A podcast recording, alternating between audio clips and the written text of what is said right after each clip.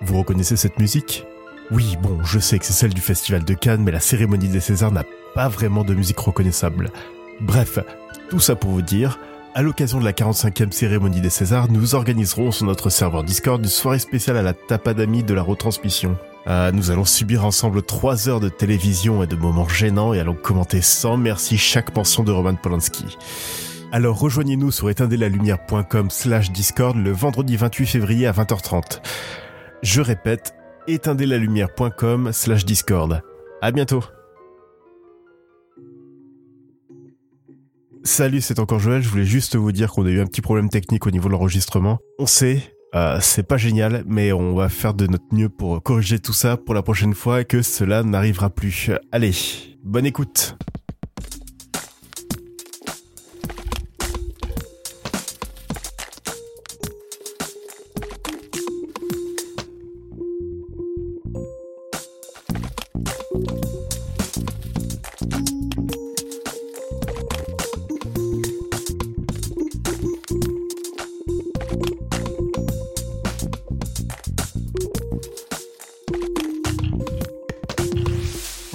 Et bienvenue dans ce 73e épisode d'Éteindre la lumière. Euh, Aujourd'hui, on va parler de beaucoup de films. Donc, euh, bonjour Aurélie, bonjour Bruno. Allez, on passe à la suite. Allez, chop, chop, chop. Wow, salut, salut. non, mais aujourd'hui, on va parler de Jojo Rabbit, de Birds of Prey, de, de, de, de Gentleman, de Little Woman, de L'Adieu de 1917, euh, des films que Bruno a vus. Ce point à part, quoi. Le- lui, là, lui, il a vu des films, pff, personne veut les voir, alors. Exactement. Et Uncut Gems. Games, James, je ne sais pas comment ça se prononce, mais le film avec Adam Sandler euh, qui est sorti récemment sur Netflix, réalisé par les frères Safdie. Bon, on va commencer tout de suite avec Jojo Rabbit. Ah, putain, mais pas le temps de niaiser ici, ça fait même. Ah, Ah putain, ah j'avoue, il a non, pas on a le 17 temps. Ok. On a euh, presque 10 films. Mais euh, quelle, mais quelle agressivité Ouais, j'avoue, il est vénère. Non, mais de ouf. Alors, Jojo Rabbit, qui l'a vu? Qui va en parler? Oh la vache. Non, mais, eh, mollo mollo la vitesse, hein, s'il te plaît. Euh, Nous l'avons vu tous les trois. Oui. Alors, euh, voilà. Alors, Jojo Rabbit, c'est le nouveau film du brillant réalisateur de Thor, Thor 3, Thor Ragnarok. Mon film préféré à vie. Euh, ça raconte l'histoire d'un petit nazi tout à fait mignon euh, qui euh, qui euh, qui a pour ami imaginaire Adolf Hitler et puisqu'il voue avouons-le une fascination absolument ultime pour le nazisme pour euh, le plaisir d'être en uniforme et faire partie un petit peu euh, d'un groupe, d'un clan. Euh, et ce petit garçon, un jour, va découvrir que sa maman cache un petit secret au sein de la maison que je sais pas s'il faut spoiler parce qu'en fait moi j'ai vu aucune des bandes annonces de Jojo Rabbit et donc je sais pas euh, si c'était dans la bande annonce Si, c'était dans la bande ah bon bah alors elle cache une petite juive euh, dans dans une des chambres de la maison. Et donc de là bah, que va-t-il se passer entre ce jeune petit nazi sa maman et euh, cette jeune petite juive. Et comme vous l'aurez remarqué avec Bruno, il a jamais les prénoms des personnages, ce qui est toujours très compliqué. C'est vrai que j'ai oublié les, pr- les prénoms des personnes. Ah, mais moi, c'est une Ah. catastrophe. Hein. Tous les films, pour moi, c'est Taika Waititi, Mini Simon Pegg, Mini Nick Frost. Oui, c'est Ah, ça. ça, c'était parfait. Et, euh, et euh, putain, eh, je l'avais trouvé un, un nom aussi pour, pour la jeune actrice. Parce que je trouvais qu'elle ressemblait à Rebecca Ferguson un petit peu. D'accord. J'avais peur en y allant, de par ma relation conflictuelle avec euh, Thor Ragnarok.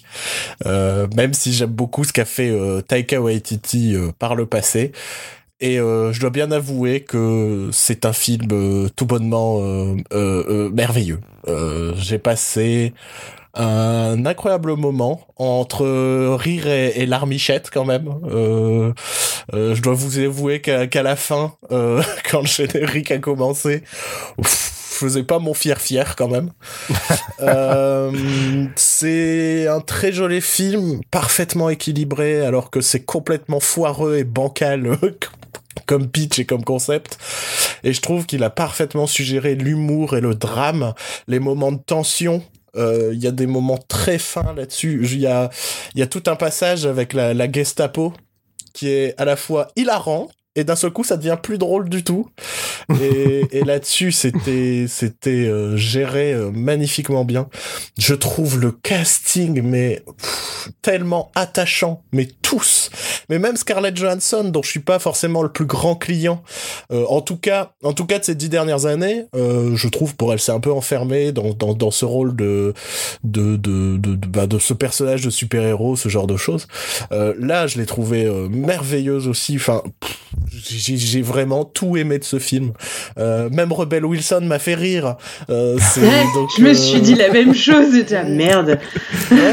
c'est j'ai vraiment tout aimé de ce film.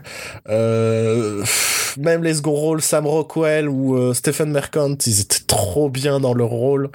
Il euh, y a rien à acheter. C'est c'est un film incroyablement équilibré. C'est c'est je suis très content de commencer 2020 avec ce ce film. C'est très agréable, très très enfin conseillable à, à tous quoi. bon, je, suis assez d'accord avec Bruno. Je, serais peut-être un, un, chouïa moins dithyrambique parce que j'ai beaucoup aimé, ça c'est sûr. Euh, ça reste pas mon film préféré de, de, du début d'année. Je trouve qu'il y a un côté Wes Anderson euh, assez fort aussi dans le traitement des mhm. personnages, le traitement de la mise en scène. Enfin, moi j'ai revu euh, du Moonrise Kingdom quoi. Dans, ah oui, complètement. Dans, complètement. Hein. C'est, ouais, donc c'est aussi pour ça que, que ça m'a plu. Euh, j'ai aimé tous les rapports entre les personnages. Euh, tu, tu parlais euh, mini Nick Frost et mini Simon Peck. C'est hallucinant de voir que les deux gamins, donc Yorkie et, et, et Jojo, Oh. Euh, sont des, des mini-versions de Simon Pegg et Nick Frost, c'est effrayant.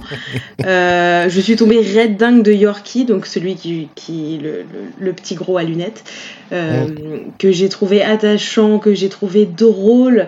Euh, ah, je trouve que tout est, tout est pertinent, tout est très très bien amené.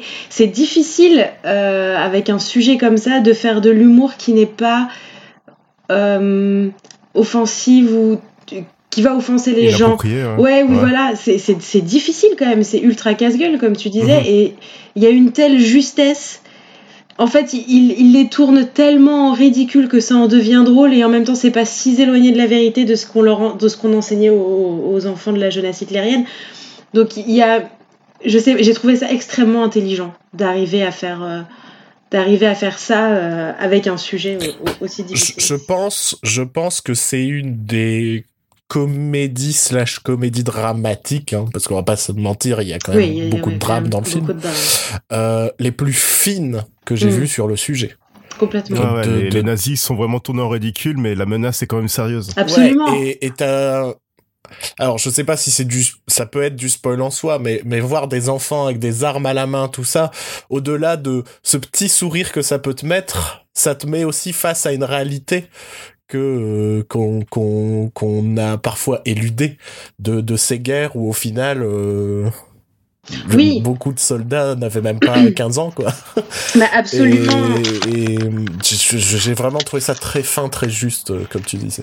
Ben je, après, j'ai un peu peur aussi du spoil, mais bon, si vous nous écoutez, c'est aussi pour ça. Mais je, il y a une scène qui m'a profondément marqué, et c'est même si la scène de la Gestapo et la fouille de la maison est et, ultra. Enfin, on se ronge les ongles tout du long, tout en rigolant parce que c'est Steven Merchant, mais putain, on n'est pas bien.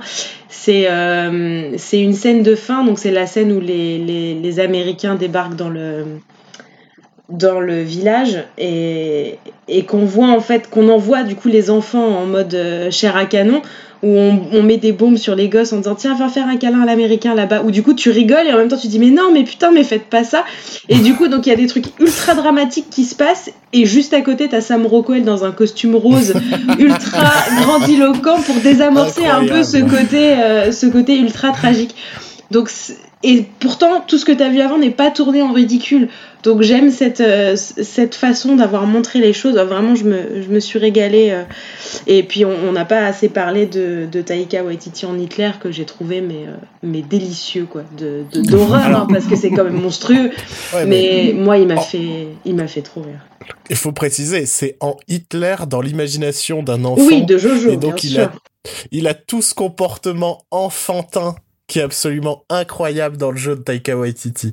Des jeux de regard où c'est vraiment un enfant qui va bouder ou des trucs comme ça. Et ça m'a, ça m'a, à chaque apparition. Alors étonnamment, il apparaît pas tant que ça, mais je pense qu'il apparaît pile le, le, le, le, le, bon temps, tu vois. Enfin, il est là suffisamment c'est là où je trouve vraiment que c'est une maîtrise d'équilibre quoi. Mhm. parce que euh, il aurait pu être là être beaucoup plus lourd. Là il est juste là par le moment. Il influence pas tant que ça la trame principale. Il est juste la conscience de ce personnage. Et... dans les moments de doute aussi de Jojo mhm. euh, il est tu, tu tu sens le côté encore plus menaçant euh, qui ressort aussi de, de son perso de ce personnage imaginaire quoi. Enfin, que c'est pas juste un clown. ah oui, non, c'est c'est c'est cette c'est en gros, en gros, c'est le, le, le, lavage de cerveau de nazi que que qu'ont subi tous ces enfants quoi. C'est un peu cette représentation là aussi quoi. C'est cette euh, conscience joyeuse mais en fait très négative que que que qu'il va avoir sur euh, sur Jojo. Et toi Joël, qu'en as-tu pensé? Bah, j'ai vu trois films en janvier où j'ai pleuré et bah Jojo Rabbit en fait partie. Pareil, j'ai adoré. J'ai trouvé ça, j'ai trouvé que c'était vraiment un très beau film. Ah, le petit côté Wes Anderson qui était vraiment appréciable et euh, et qui était pas non plus trop là. Non, il était là, mais il était là ça au début. quand même suffisamment différent. Je trouve qu'il était là dans, dans, le camp, mais sinon. Mm. Et le ton du film qui est donné dès le générique de début avec euh, la version allemande de I Wanna Hold Your Hand, jouée par les Beatles, mais avec les images de, de propagande du Troisième Reich, c'est euh, à la fois drôle et tellement malaisant. Ça représente un peu tout le film, quoi. ah non, là-dessus, il était euh, incroyable. Et le personnage de Yates, c'est vraiment gros coup de cœur en ce début d'année aussi. à chaque fois que les deux, à chaque fois que les deux gosses faisaient des câlins, je trouve ça trop drôle, trop oh, mignon. Oui, le câlin avec la tenue de robot. Oh, c'était, oh, c'est trop mignon. Ah putain. ça, ça m'a vachement plu ce côté. On, les voit pas tellement ensemble finalement. Je crois qu'il doit y avoir quatre scènes ou cinq scènes à tout péter tous les deux. Et c'est cette affection qu'ils ont l'un pour l'autre. Le premier truc qu'ils font, c'est ils se font un câlin.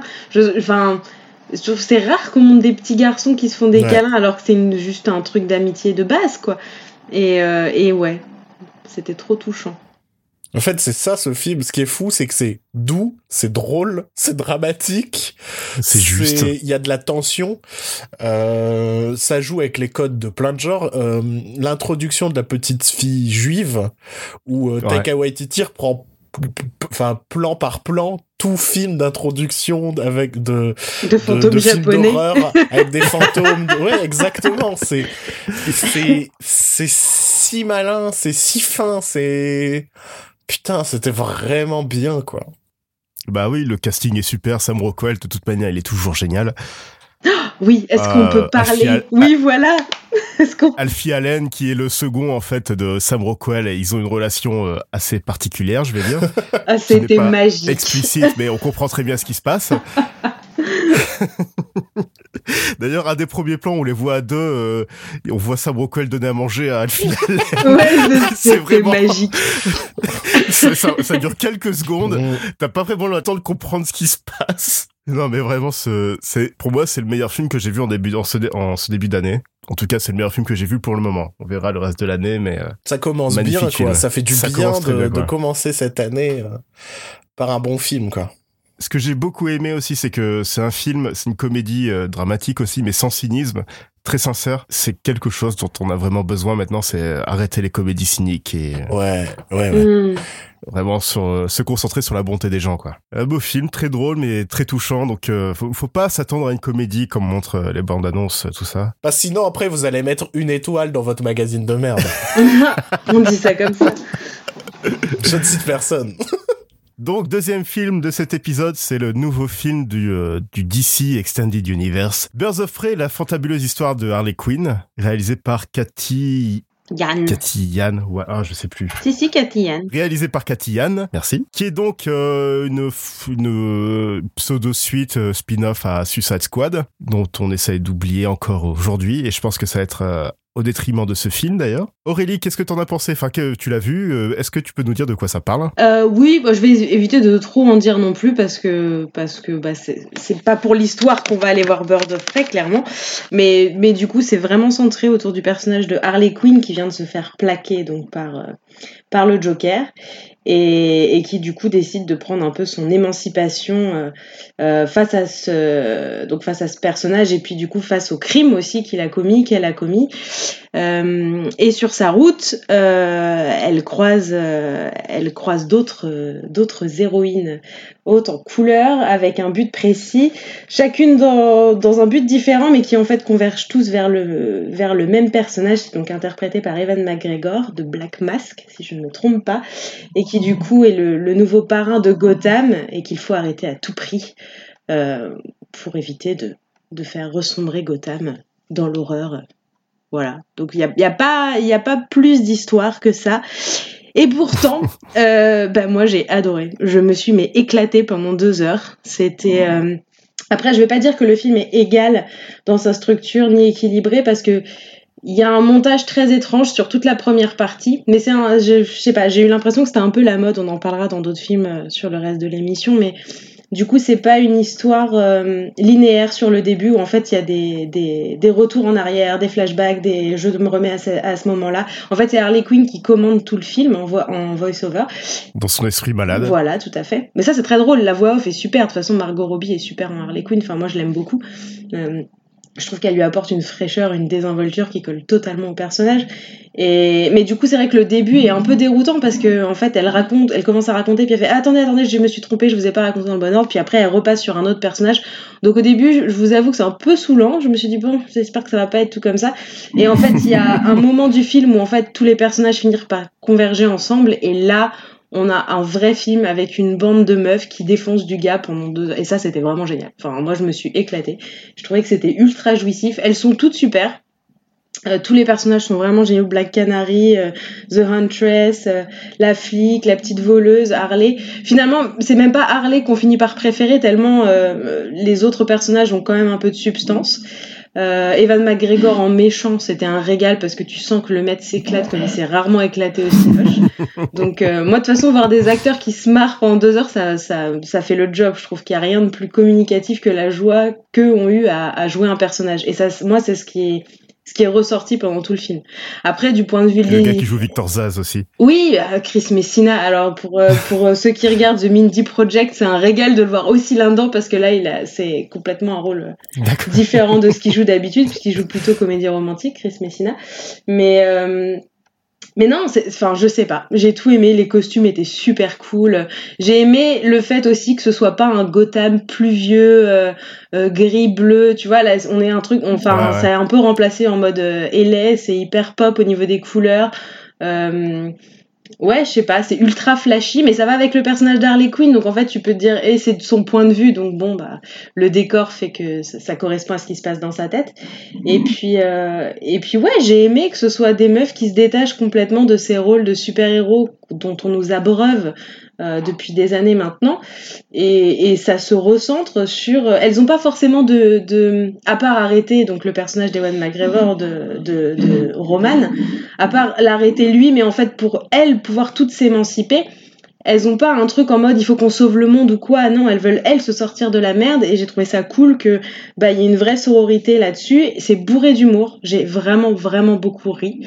Euh, et, euh, et ben, aussi j'ai trouvé ça cool, il y a des blagues sur le caca. Enfin voilà, moi ça, moi, ça me fait rire quand on, quand on, on défroisse un peu cette, cette image de la femme ultra lisse dans son legging. Euh, euh, en cuir. Euh, enfin voilà, il y avait un côté sexy certes, mais aussi un côté un peu dégueu et un peu con qui m'a vraiment fait rire et qu'on retrouve toujours dans des films de garçons, mais pas forcément dans des films de meufs. Donc voilà, franchement, je me, je me suis vraiment bien marrée.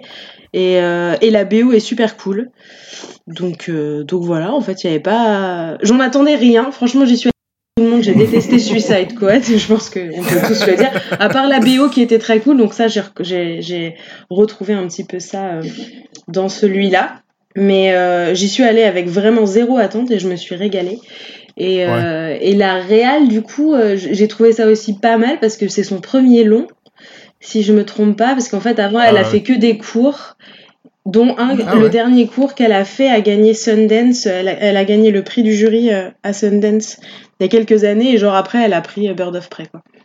Donc euh, je lui dis ah aussi euh, parce qu'en plus c'est une, une sino-américaine et qu'il y a trop peu de films faits par des sino-américaines. Donc voilà, moi je vous le recommande en tout cas. Cool. Bah moi pareil. Ce qui est super avec ce film, c'est que c'est vraiment très bien quand on a la même vision du début de la production jusqu'à la fin de la production.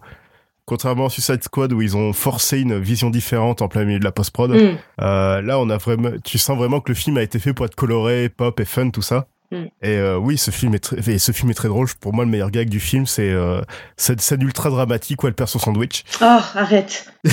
L'émotion. C'est non mais ce qui était ce qui était très drôle, c'est que ce plan où elle est en train de pleurer, il est utilisé dans la bande annonce de manière ultra dramatique. et quand tu vois le film, Margot Robbie en, Harley Quinn est J'ai revu euh, moi Tonya en préparation justement euh, pour ce film et euh, c'est un bon film à regarder euh, en compagnon entre guillemets. Euh, Ewan McGregor, il était euh, qui surjoue, moi ça me moi ça m'éclate. Mm. Voir un, un mec qui surjoue en méchant dans un, enfin, moi ça m'éclate toujours de toute manière. Et ouais, j'ai pas grand chose d'autre à dire. J'ai bien aimé les scènes d'action qu'il y a dans le film. Elles sont plutôt bien oui, foutues. c'est vrai, tu as raison. Elles sont lisibles et très cool. Ouais, voilà. Puis le film se détache à 75% de Suicide Squad. On voit pas du tout le Joker de Jared Leto à part euh, peut-être deux ou trois fois de dos. Ouais, même pas. Et même visuellement, tu le vois apparaître en personnage de dessin animé ou en caricature et c'est pas du tout le design qu'il avait dans le premier. Mm. Donc je pense vraiment qu'on va arrêter avec ce Joker. Enfin là, c'est fini, je pense. Mais euh, ouais, je pense que ouais, ce que ce que je disais tout à l'heure, je pense que le la, la, la qualité de Suicide Squad va un peu euh, aller au détriment de ce film, euh, de son succès. Là, euh, le film n'a pas eu un trop gros budget, donc euh, ça devrait aller au niveau du euh, du retour, je pense. Je suis content que Margot Robbie ait trouvé euh, sa franchise et qu'elle va continuer à en faire euh, plusieurs.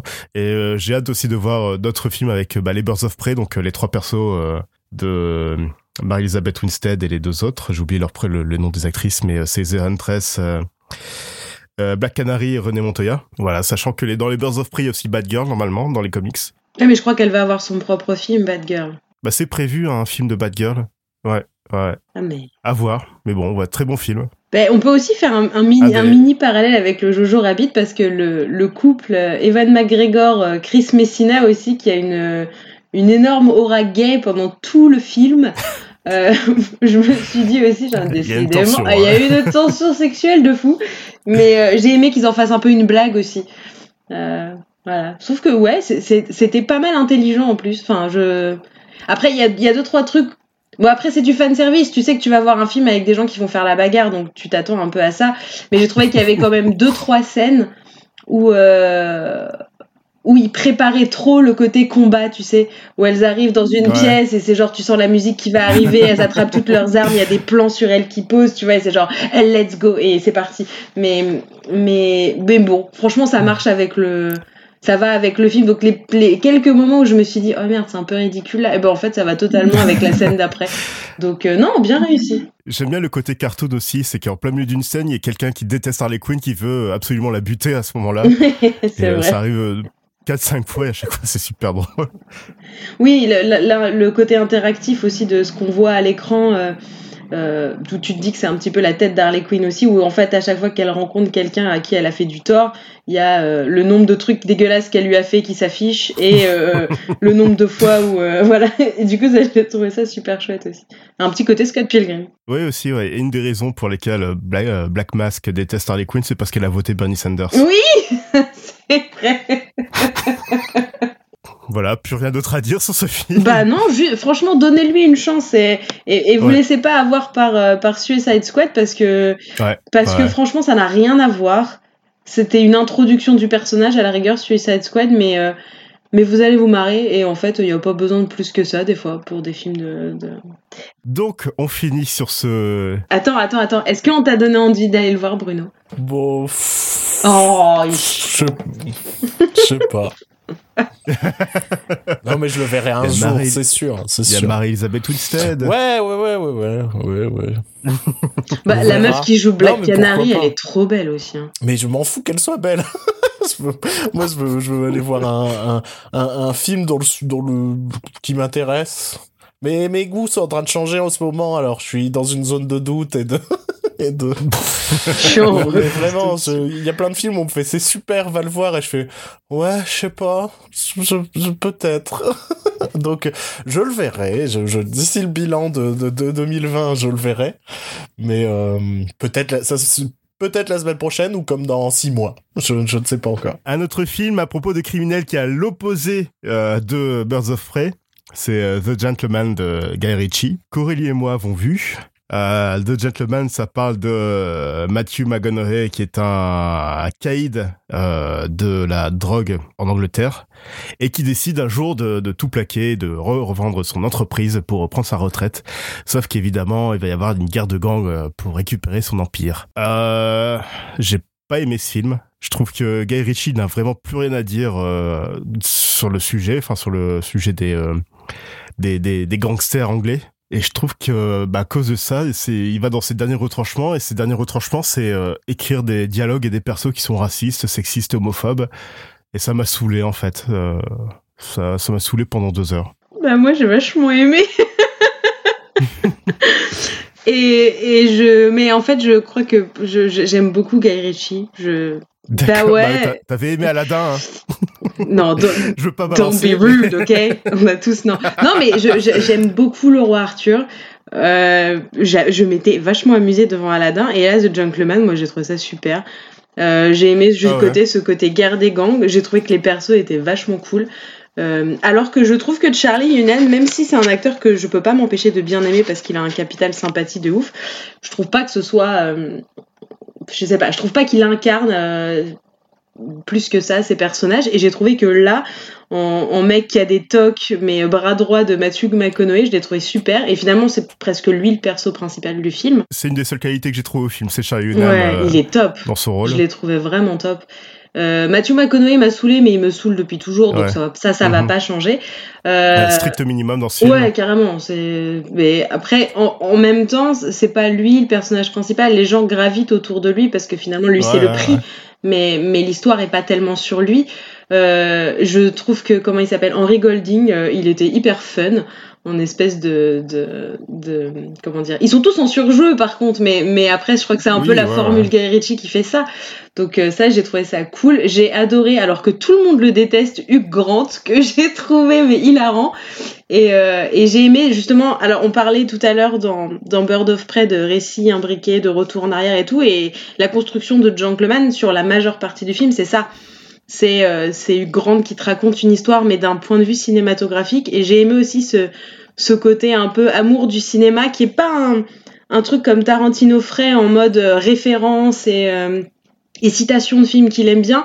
Mais là, Guy a vraiment, enfin à mon sens, c'est vraiment attardé sur la façon de faire un film, le côté, le côté technique de la mhm. chose. Et ça, ça m'a vachement plu parce que c'est un truc que j'avais pas forcément vu ou pas forcément fait attention dans d'autres films.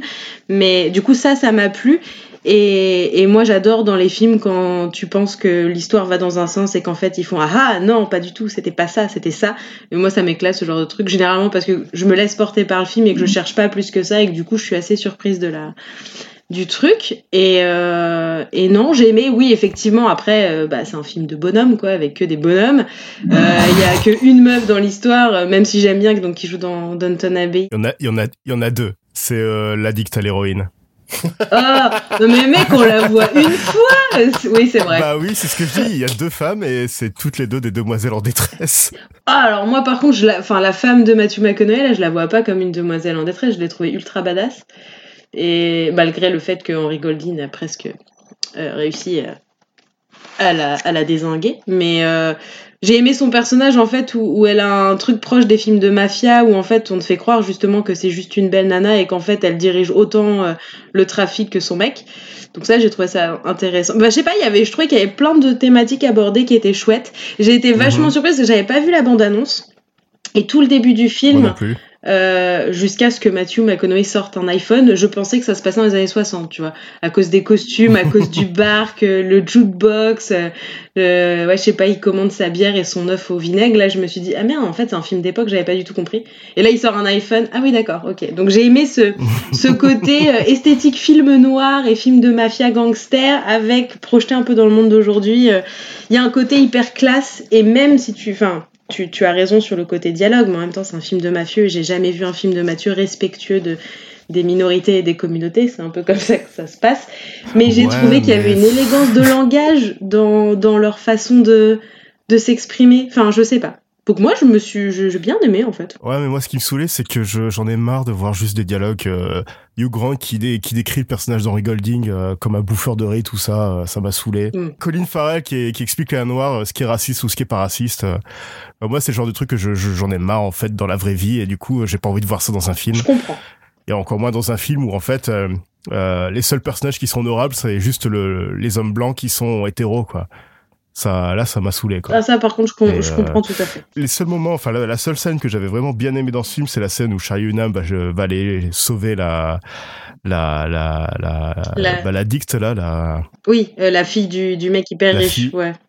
C'est ça ouais qui va la sauver qui est complètement posé, tout calme et tout qui suit un joint tranquillement euh, bah, il y avait un, côté Pulp Fiction dans cette scène-là, tu sais, où il arrive et il déclame, il dit Moi, je sais tout sur toi, sur toi, sur toi. C'est ça, ouais. Bah, cette scène-là, j'ai trouvé vraiment cool. Et ouais, le reste, ça m'a, ça m'a un peu gonflé, quoi. J'ai trouvé, euh, j'ai pas vu de choses nouvelles que Guy Ritchie a fait, enfin, n'a pas fait avant, quoi. Enfin.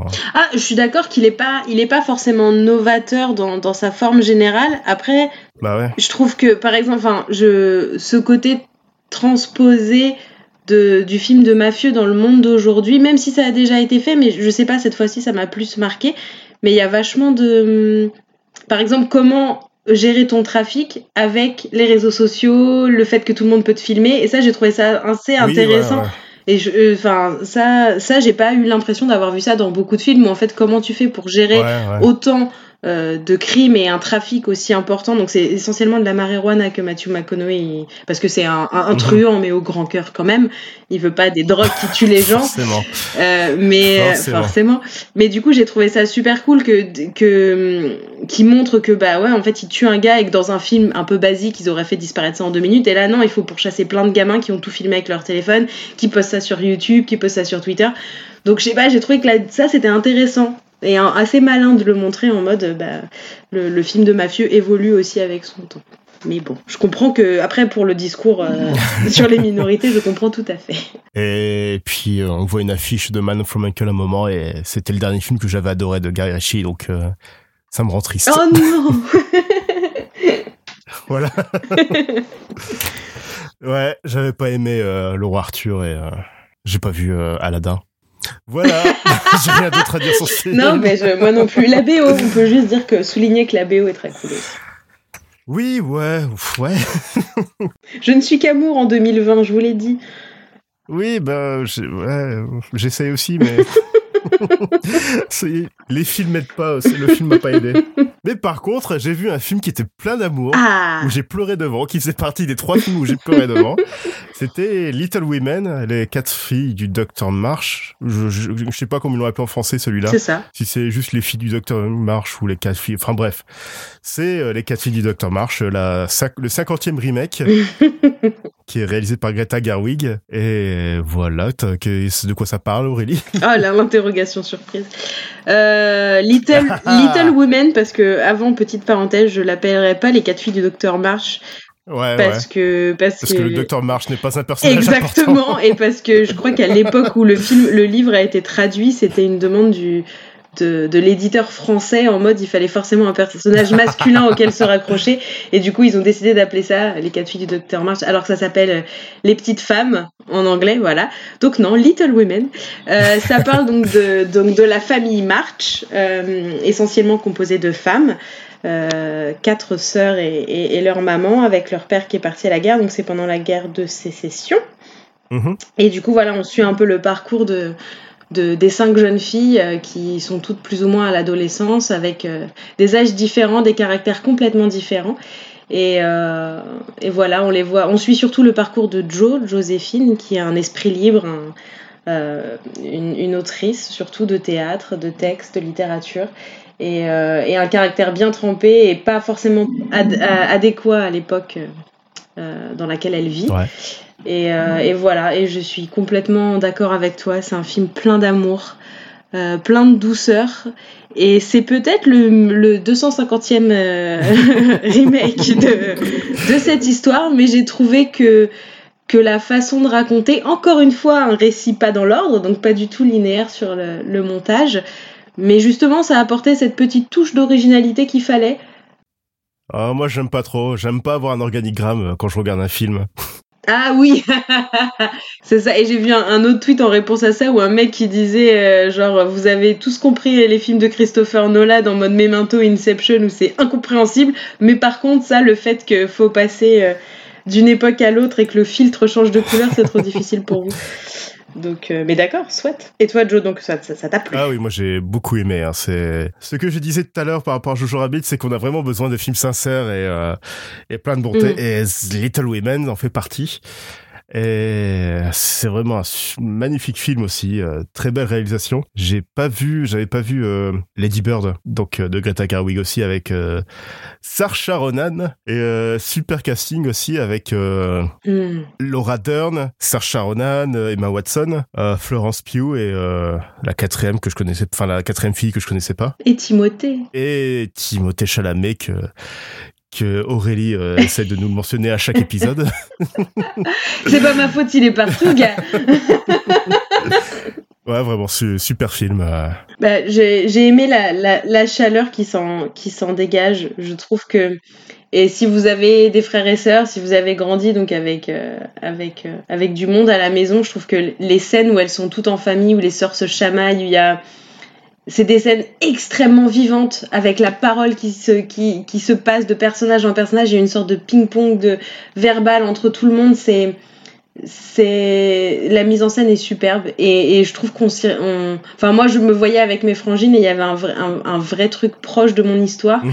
euh, qui a fait tilt tout de suite et ça j'ai trouvé qu'elle l'avait mis en scène magnifiquement le choix des actrices est, est superbe j'étais tout le monde parle de de, de, de de Sarché euh, Ronan et de, et de Florence Pugh, même si je suis ultra fan de Florence Pugh, surtout dans ce film.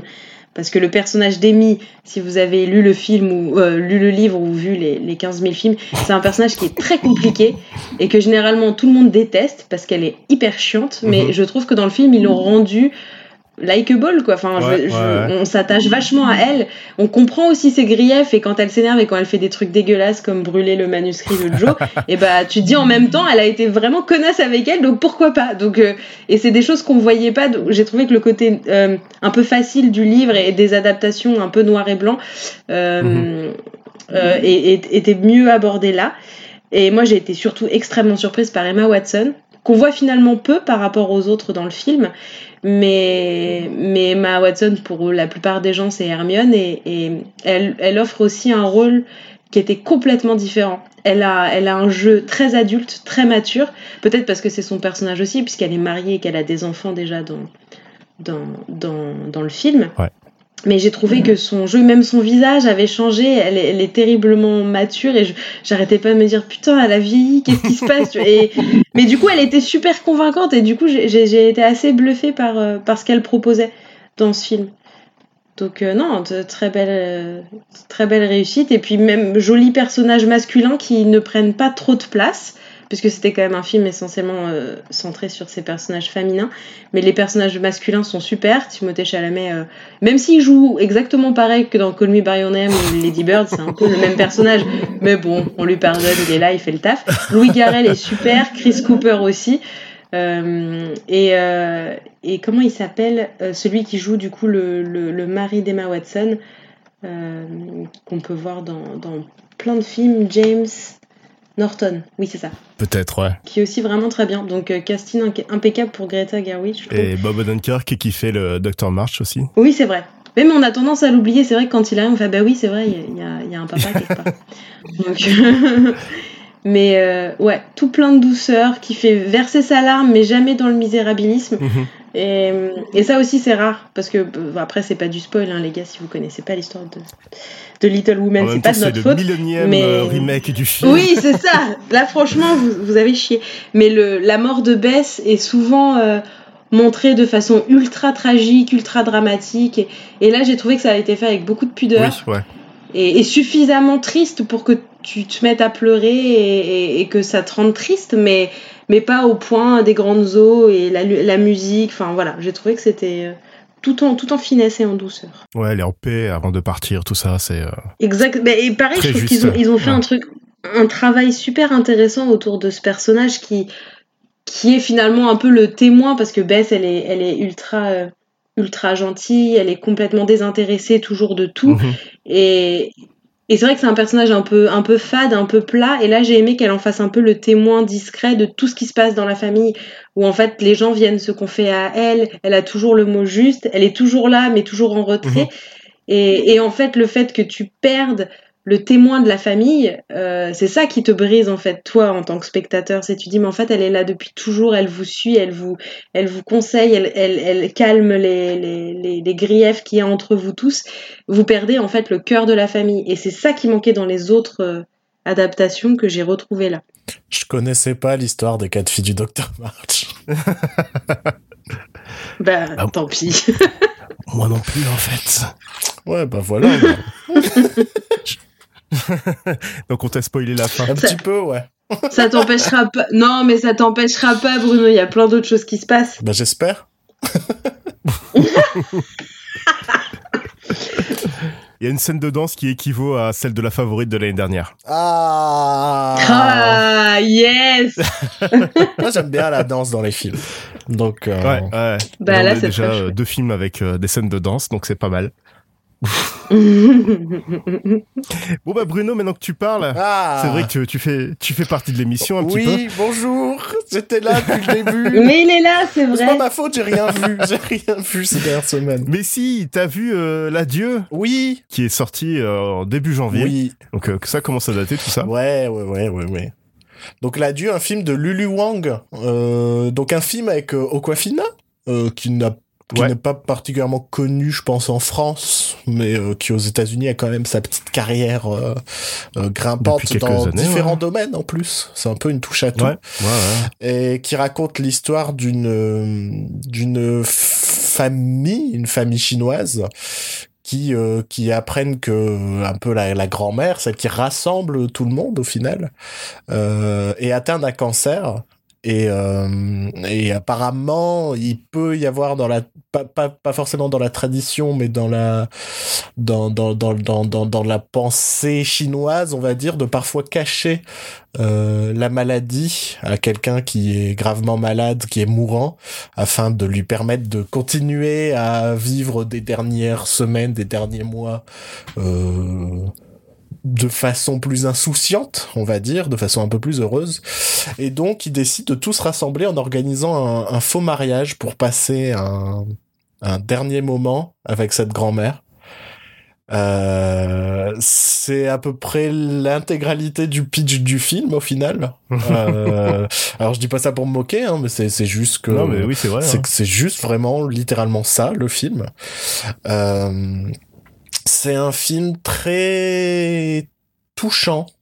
Euh, très très dans la retenue puisque c'est Mhm. puisque Ouais. justement toutes ces personnes ne peuvent pas euh, exprimer toute la peine qu'ils ressentent par cette euh, personne mourante, mais en même temps Mhm. tu sens qu'ils le contiennent tous à l'intérieur. C'est, je, je, je trouve le casting absolument euh, génial.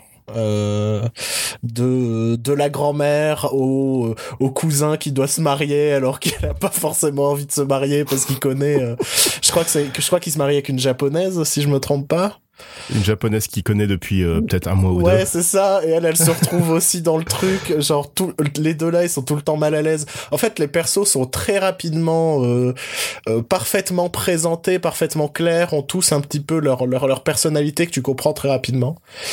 Et, euh, et voilà, ça va être cette, euh, cette famille euh, de retour en Chine après avoir euh, justement, euh, après être parti euh, aux États-Unis depuis 20 ans, quelque chose comme ça, je crois.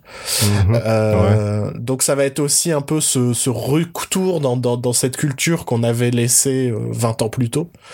Et, euh, et c'est ces retrouvailles, ce secret, ce, euh, ces, pleurs que tu retiens, c'est, c'est vraiment un film très touchant et très subtil. Euh, alors qui à mes yeux peut manquer un peu de, de, respiration parfois, parce que c'est un peu euh, étouffant dans le sens où où tu toi te- toi tu sais toutes ces choses qu'ils peuvent pas dire et et alors c'est un peu pour te mettre je trouve dans dans la peau de ces personnages mais en termes de séance de ciné je sais que j'aurais aimé avoir quelques petites respirations Euh, il y en a quelques-unes mais pas assez à mon goût on va dire des moments Mhm. plus plus légers Euh, parce qu'on va rester dans des thématiques vraiment de, de, de la mort, des, des, des, secrets de famille, de ce genre de choses, quoi. Euh, c'est pour autant pas un drame très, euh, très, très, euh, comment, qui, qui te force, qui te tire les larmes en mode, euh, vas-y, pleure, pleure. Non. C'est vraiment un film très, très subtil là-dessus. Et, euh, et voilà, c'est un très joli film. C'est vraiment un, un, un, très joli film, cet, cet adieu, justement. Et, et, toi, Joël, le troisième film qui t'a fait pleurer en ce début d'année bah, Du coup, c'était le premier film. Ouais, ouais. Euh, ça m'a vraiment touché de manière personnelle parce que j'ai perdu quelqu'un euh, très proche euh, assez récemment. du coup, je j'étais vraiment encore dans l'ambiance à ce moment où j'ai vu le film, ce que ce qui était une erreur. J'aurais pas dû le voir parce que c'était vraiment encore trop récent pour moi. C'est c'est ouais, c'est un film très juste dans son dans sa, sa représentation de de, bah, de la perte et de en tout cas de la future perte et euh, des relations familiales qui euh, qui en découlent et de enfin de, des retrouvailles par rapport à ce à ce drame. Euh, ouais, le casting était vraiment super, la grand-mère était vraiment euh, très euh, tout le casting est attachant ouais, en fait. Il y a comme tu disais, il y a le pitch est très simple mais c'est pas un film à scénario mmh, quoi, c'est juste un film de de personnages et de de relations et, et d'émotions quoi. Donc pas chercher le, la grande histoire dramatique très chouette film euh, qui peut être drôle par moment euh, mais qui est toujours très touchant quoi. Ouais, il peut être drôle mais il y a pas il y a on n'est pas non plus dans de la comédie. Euh, non, non, non, voilà c'est pas... juste bah quand t'es en famille il y a force même dans les moments dramatiques parfois il peut y avoir une phrase qui te fait rire un truc une situation bah oui, un, un, ça, un quoi, petit malaise. On est là dedans on est dans ce genre de, de situation. Moi j'ai beaucoup aimé euh, le personnage de la de la sœur. Je crois que c'est la sœur de la grand-mère. Celle qui s'occupe oui. de tout en fait. Celle qui euh, ouais, ouais, ouais, ouais, celle qui les a un petit peu ramenés celle qui a un peu org organiser cette idée de mariage de tout ça et euh, elle j'ai beaucoup aimé j'ai beaucoup aimé ce personnage de toute façon j'ai beaucoup aimé les, les, les, personnages de, de ce film c'est euh, c'est un très joli film mais ouais comme tu le disais faut pas y aller pour pour pour, pour pour aller voir une histoire en soi. Faut, c'est, c'est, c'est vraiment, c'est un film de personnages, ouais. C'est une tranche de vie, ouais. Mmh, c'est ça. C'est exactement ça. C'est, il euh, y a, il y y a pas un, une immense différence entre le début et la fin euh, du film dans, dans l'évolution des personnages. Ils vont tous un peu mmh. apprendre sur eux ou, ou, ou, ou, se redéfinir. Le, principalement le personnage de Coiffina, hein, de toute façon. Mais mmh. mais il y a pas il y a pas un écart énorme quoi. On n'est pas dans une progression énorme. C'est c'est quelques semaines de la vie de ces gens qui vont passer auprès de leur grand-mère. Euh, en Chine quoi. Et j'aime bien Aquafina, j'avais pas vu Crazy Rich Asians ou euh, les autres films dans lesquels il avait joué mais bah c'est la première je l'aime bien. C'est la, première fois que je l'aime euh, autant. Euh, c'est une grande gueule au et euh, et euh, et souvent au ciné bah forcément euh, quand on est grande gueule on te fait jouer que des personnages de grande gueule et et là toute la contrainte de, de, de, de ce rôle ça a été de lui dire tu gardes tout en toi tu, tu, tu... t'es, une, t'es une grande gueule, mais tu, tu dois ouais, taire. Tu dois tout garder en toi. et, et, dans son regard tout le long du film, tu sens, tu sens toutes les choses qu'elle veut dire. À chaque fois qu'elle regarde quelqu'un, tu sens qu'elle veut dire quelque chose.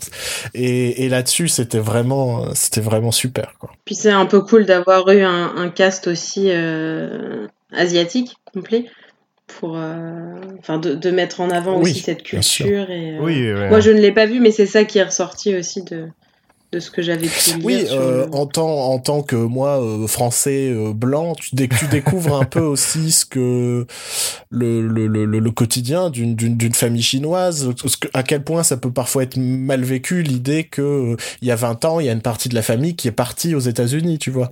Il y a ce genre ouais. de discussion justement sur mais toi, est-ce que t'es vraiment encore aujourd'hui chinois?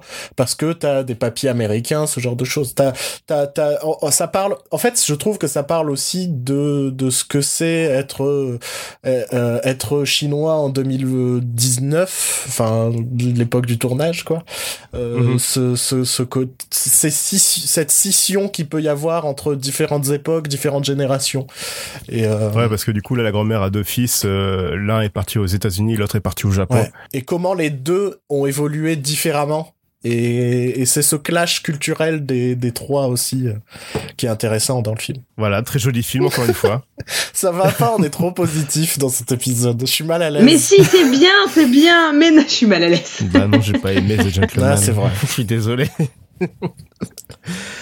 Alors, est-ce que cette positivité va continuer avec euh, un encore un film euh, qui a été nommé aux Oscars après Jojo Rabbit et Little Women, c'est 1917 de Sam Mendes euh, que Aurélie a vu et que personne d'autre n'a vu dans cet épisode. Ah merde Ah, je croyais que vous l'aviez vu. non, Ah merde C'est pas trop mon bah, j'ai vu beaucoup de films récemment, mais j'ai pas vu Ouais, 1917. c'est- moi, c'est pas trop mon style euh, de film. Le dernier que j'ai vu, c'était Dunkerque et j'ai fait Oh pff, non, ça m'intéresse pas. Ah non, bah alors du coup très bien, parce que moi j'ai trouvé que Dunkerque était une grosse merde, et du coup je suis allée voir 1917 avec tout mon amour pour Sam Mendes, et euh, parce que je, je l'adore profondément, j'aime son cinéma depuis Même toujours. Spectre Donc j'y suis. J'ai pas vu Spectre parce que tout le monde m'a dit que c'était horrible et je veux pas lui faire ça. Je préfère avoir un, un souvenir amoureux de lui. D'accord. Mais je, je m'accroche à Skyfall, tu vois. Ouais, mais, oui, euh, bien sûr. ouais. Mais du coup, j'y suis allée euh, un peu force. Pas, non, j'avais pas forcément d'attente. En fait, j'avais j'avais lu tellement de choses dithyrambiques autour que que bon, j'y suis allée déjà parce que j'aime son cinéma, j'aime sa façon de filmer et, euh, j'aimais l'idée que ce soit donc un, faux plan séquence. Euh, parce que j'aime ce genre de film, j'adore Les Fils de l'Homme, euh, j'avais beaucoup aimé Birdman aussi dans, dans, dans, la même idée. Donc je me suis dit, bon allez, c'est toujours ça, au moins tu, tu, tu en profites pour la prouesse technique. Et, et j'ai été vraiment, vraiment bluffée par ce film, vraiment. Je, après, on va dire que je suis positive tout l'épisode, mais c'est vrai, je- j'y peux rien. C'était c'était vraiment bien. Il euh, y a pas. hum, L'histoire est simple. En fait, le, le- la trame principale et le film est simple. Le, tout ce qu'il y a autour ne l'est absolument pas. Donc, on a deux. Pendant donc la Première Guerre mondiale, on a deux soldats anglais qui sont chargés euh, par, leur, euh, par leur hiérarchie de transmettre un message à, à l'autre bout donc, de, de, de la zone de guerre euh, à 1600 soldats et leur général qui vont attaquer euh, une partie qui est soi-disant libérée des Allemands alors qu'en fait c'est un piège. Donc en fait ils, ils ont genre je sais pas moi une nuit ou une journée pour aller euh, pour aller prévenir ces gens qu'il ne faut surtout pas attaquer sinon tout le monde va mourir. Donc l'histoire est simple, deux, ces deux, ces deux jeunes soldats en plus qui ont l'air d'avoir, euh, je sais pas moi, 15 ans tous les deux, euh, euh, qui, qui ont, tu sais, vraiment le- la, la petite bouille encore de bébé, pas de poils euh, au niveau du menton. Bref, on leur, on leur transmet cette mission, mais suicide, il n'y a pas d'autre mot. Et en plus, on leur met la pression, genre, bah, si vous n'arrivez pas à temps, tout le monde crève. Super. Donc les voilà partis euh, gaiement à travers euh, à travers le territoire donc brisé par la guerre et par les combats euh, pour pour transmettre ce message et, éviter le pire. Et et du coup, déjà, on va parler tout de suite de la, prouesse technique. Donc, le film est réalisé comme s'il y avait deux grands plans séquences. Donc, ça, après, quand, on aime le ciné ou quand on s'est un petit peu renseigné, on voit que c'est pas forcément des vrais longs deux plans séquences, mais c'est bluffant la façon dont c'est fait. C'est vraiment virtuose de, de filmer comme ça. La photo est, est vraiment extraordinaire pour ça. Donc, c'est Roger Dickens euh, qui était à la photo de ce film. Qui est pas connu Et, pour faire des hum, photos de merde, quoi. c'est pas genre. Par exemple, C'est en pas plus. genre le mec qu'ils ont chopé dans la rue. Viens, il nous faut un directeur de la photo. Viens. Viens faire, faire un directeur de la photo, exactement. Non, c'était pas l'idée, pas vraiment. Et, et en fait, c'est vraiment vivre la guerre, mais presque en réalité virtuelle. Du coup, il y a un truc vraiment stressant pendant tout le film, au-delà du fait de leur mission qui a une sorte de, de temps à respecter, sinon ils sont foirés, qui déjà te font un petit peu le stress. Mais il y a en plus d'être vraiment collé à eux, de pas voir au-delà de ce que eux voient. Donc il y a un côté un peu aspect jeu vidéo et un peu aspect réalité virtuelle où tu les suis au plus profond, de, de- au, plus, au plus juste de leurs mouvements, qui est assez déroutant et qui en tant que spectateur te met mal direct parce que du coup t'es genre mais là il y a une énorme, une- un énorme tas de terre derrière euh, toi et on sait pas ça se trouve il y a des gens derrière donc tu, tu ressens leur stress euh, perpétuel tout le temps. Euh, Il y a de, de, de très grandes scènes de, de, de suspense presque euh, et, de, et de surprise. Enfin, il y a des jump scares et tout, donc c'est vraiment très efficace. Euh, les deux personnages sont super. On va plutôt rester concentré sur un des persos finalement au, au, terme de ce voyage, mais le et c'est deux deux moi que j'avais jamais, enfin il me semble les avoir vus avant, mais enfin du coup d'avoir pris aussi des, des acteurs plus ou moins anonymes, c'était vraiment vraiment malin. Il y en a un qui était dans dans Pride et et oh, oui, ce film avec, oui, c'est lui. Ce film avec euh, Viggo euh, Mortensen, Mortensen oh, j'oublie son Viggo Mortensen. Captain euh, Fantastique? Oui, voilà, ce film de communiste. Oui, je crois que c'est. c'est la meilleure description de Captain Fantastique que j'ai jamais entendu. ouais, voilà, il était dedans. Voilà. C'est ça. Euh, mais du coup, donc l'histoire est vraiment recentrée sur eux deux, mais le film est parsemé d'acteurs, euh, de stars en fait qu'on voit euh, popper de temps en temps qui finalement un peu à, la à la manière d'un d'un d'un comment dire c'est dans les jeux vidéo quand t'as une quête à avoir et que t'as un personnage qui t'attend à un endroit et qui te transmet le voilà et ben en fait ces personnages ils apparaissent un peu comme ça en mode tu es bloqué dans ta mission pas de problème et qui du coup leur permettent d'avancer sauf que bah c'est Benedict Cumberbatch euh, on a comment il s'appelle Andrew Scott euh, on a Colin Colin Firth Mark Strong enfin du coup aussi tu te régales euh, parce que ah tu les vois eux et tu dis ah c'est pas les personnages principaux mais je suis contente de t'avoir vu passer et hum, donc ça ça aussi c'était plutôt chouette mais le, la tension que j'ai ressentie pendant tout le film est hallucinante. Après c'est un petit peu comme dans euh, dans The Revenant à savoir qu'il leur arrive toutes les merdes qui puissent arriver. À chaque fois que tu crois qu'il peut, ça peut passer crème, jamais. Donc, donc c'est vrai que ça fait un peu beaucoup, mais en même temps, tu te dis, c'est raconté sur un court temps. C'est une mission, en fait, où, l'espace où ils sont est de toute façon continuellement attaqué de part et d'autre entre les Anglais et les Allemands. Donc, tu traverses ce champ de bataille avec eux. Et, et, de toute façon, tu, tu, subis tout ce qui se passe en tant que spectateur, mais de toute façon, tu es, obligé de les suivre. Donc, tu es obligé de respecter leurs décisions, même si elles sont extrêmement mauvaises tout le long du film mhm. aussi.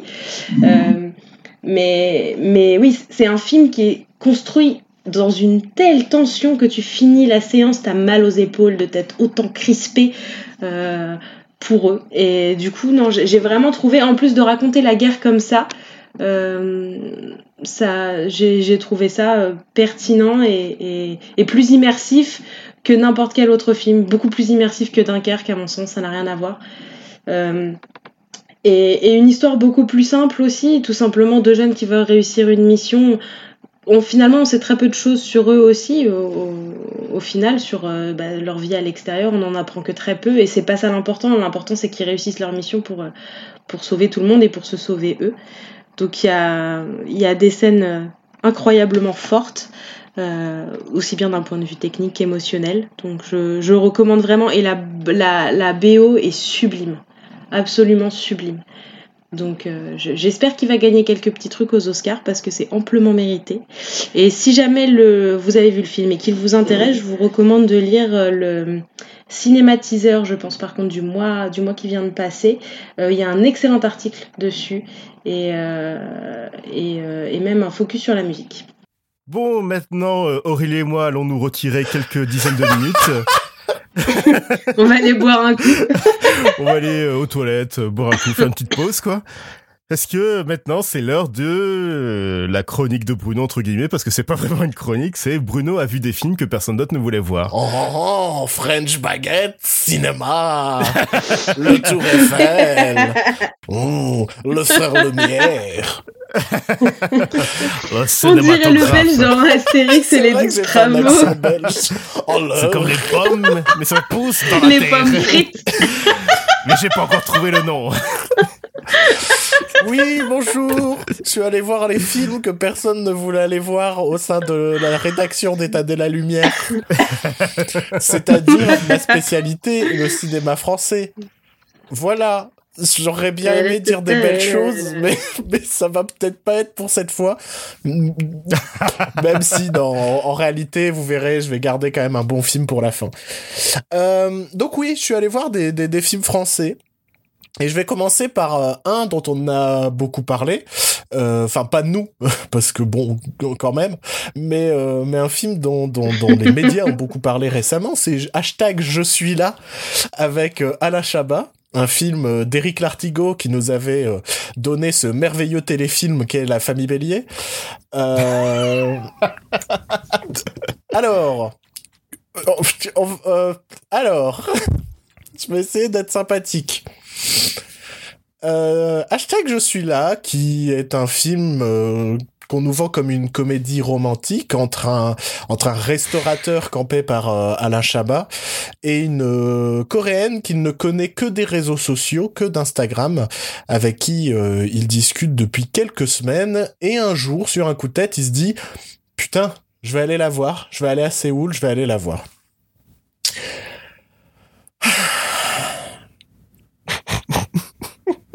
Comment dire? J'ai jamais vu un film aussi mal écrit. Euh, j'ai passé alors déjà en termes de construction c'est foireux. Euh, on passe 25 minutes en France dans le resto d'un Chabat où rien ne fait avancer l'histoire où les personnages sont présentés. Je vous jure je, ne vous je, je, ne me fous pas de votre gueule. Je suis peut-être débile vous allez peut-être me dire mais Bruno t'es débile c'est pour ça. Je comprenais pas qui étaient les enfants du perso d'Alain Chabat, qui, qui était Blanche Gardin par rapport à Alain Chabat? Je comprenais pas je, trouve que les personnages sont très mal introduits et j'ai compris à peu près vers la fin du film qui était qui par rapport à par rapport à Alain Chabat, ce qui commence bien quoi. Tu te dis tout de suite ouh ça va être sympathique. Euh, j'ai moult soucis avec ce film. On, on, nous le vend un petit peu comme une sorte de Lost in Translation euh, avec Alain Chabat en Corée.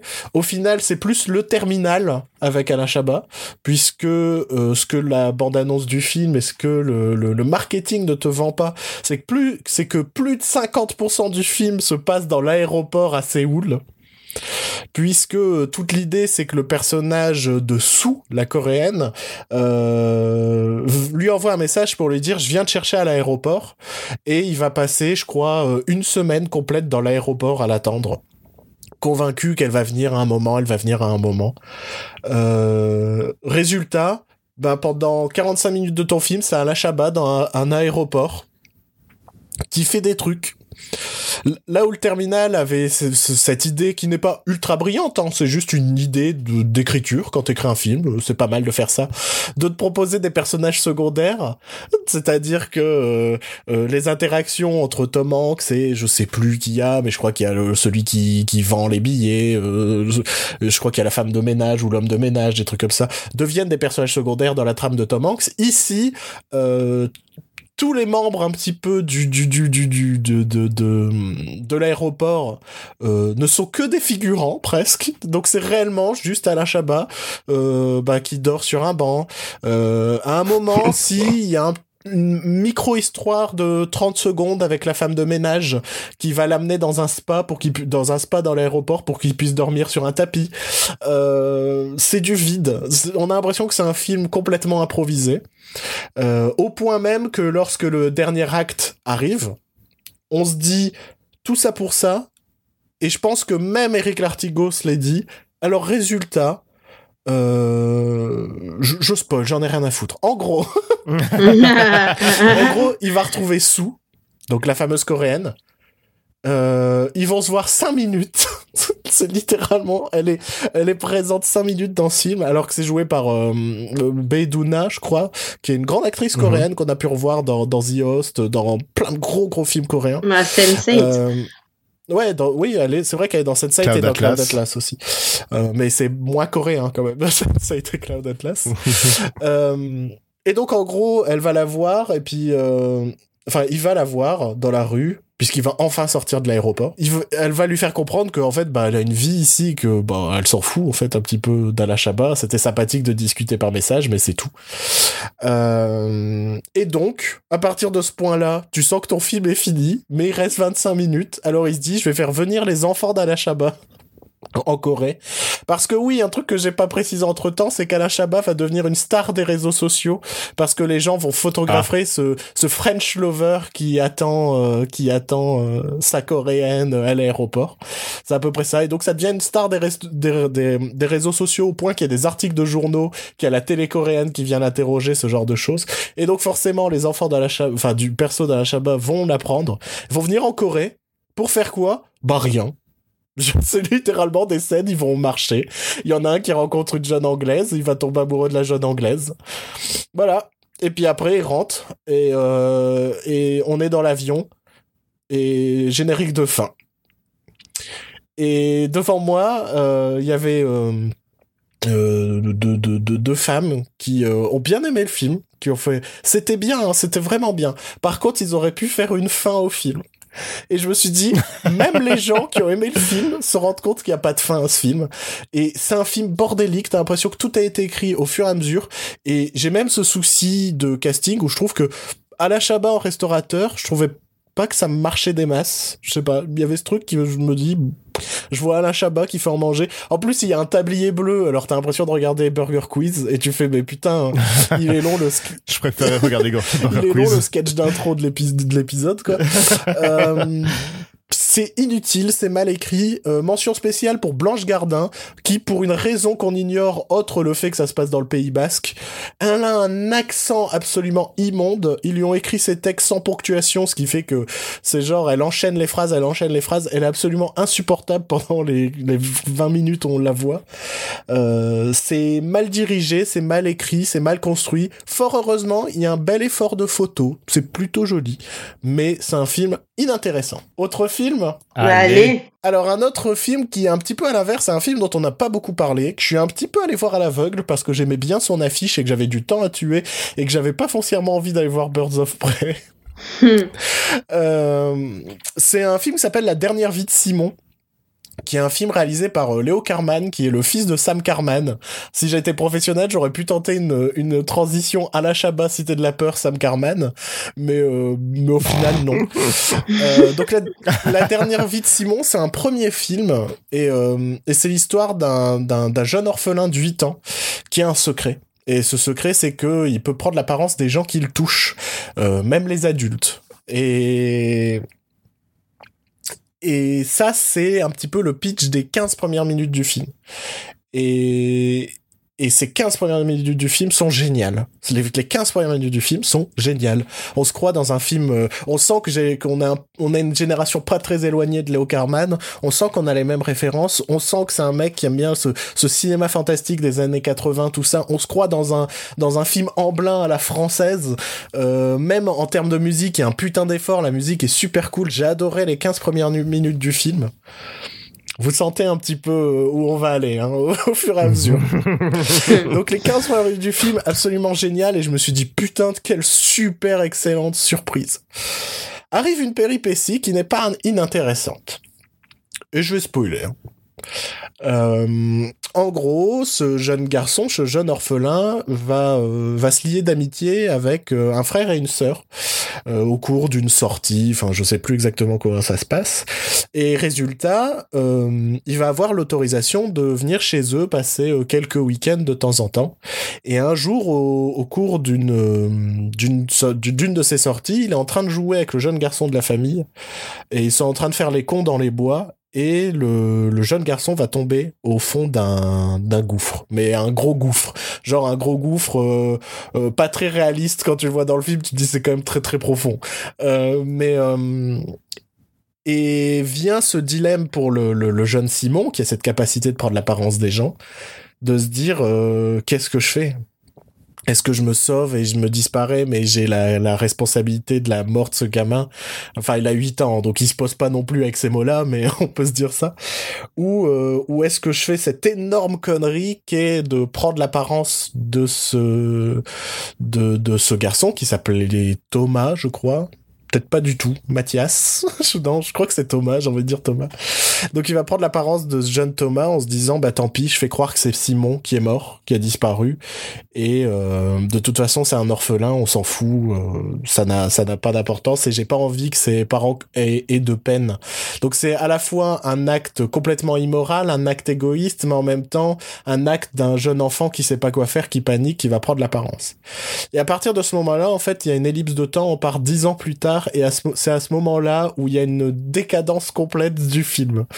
Puisque on, suit ce jeune ce Simon qui a maintenant euh, 18 19 ans euh, qui euh, qui vit toujours sous l'apparence de Thomas dans la famille de Thomas mais par malchance il tombe amoureux de sa propre enfin de la sœur de Thomas qui qui est un petit peu virtuellement sa propre sœur, puisqu'il est censé désormais être Thomas.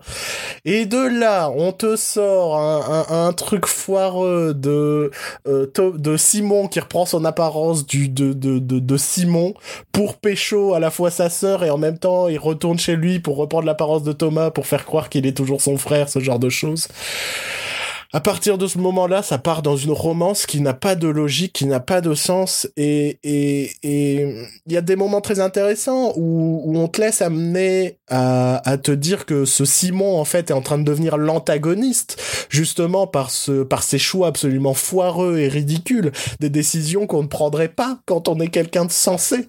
Mais non, parce que le film vient tout gâcher dans un dans un final foireux à base de de scènes d'action, de sacrifices, ce genre de choses. Je vous passe je vous passe les détails, mais surtout ce qui ce qui ce qui, ce qui est horrible, c'est que je vais vous spoiler, j'en ai rien à foutre. La sœur va se rendre compte en réalité que euh, c'est pas son frère, que c'est Simon qui prend l'apparence de son frère et que son frère est mort il y a dix ans maintenant.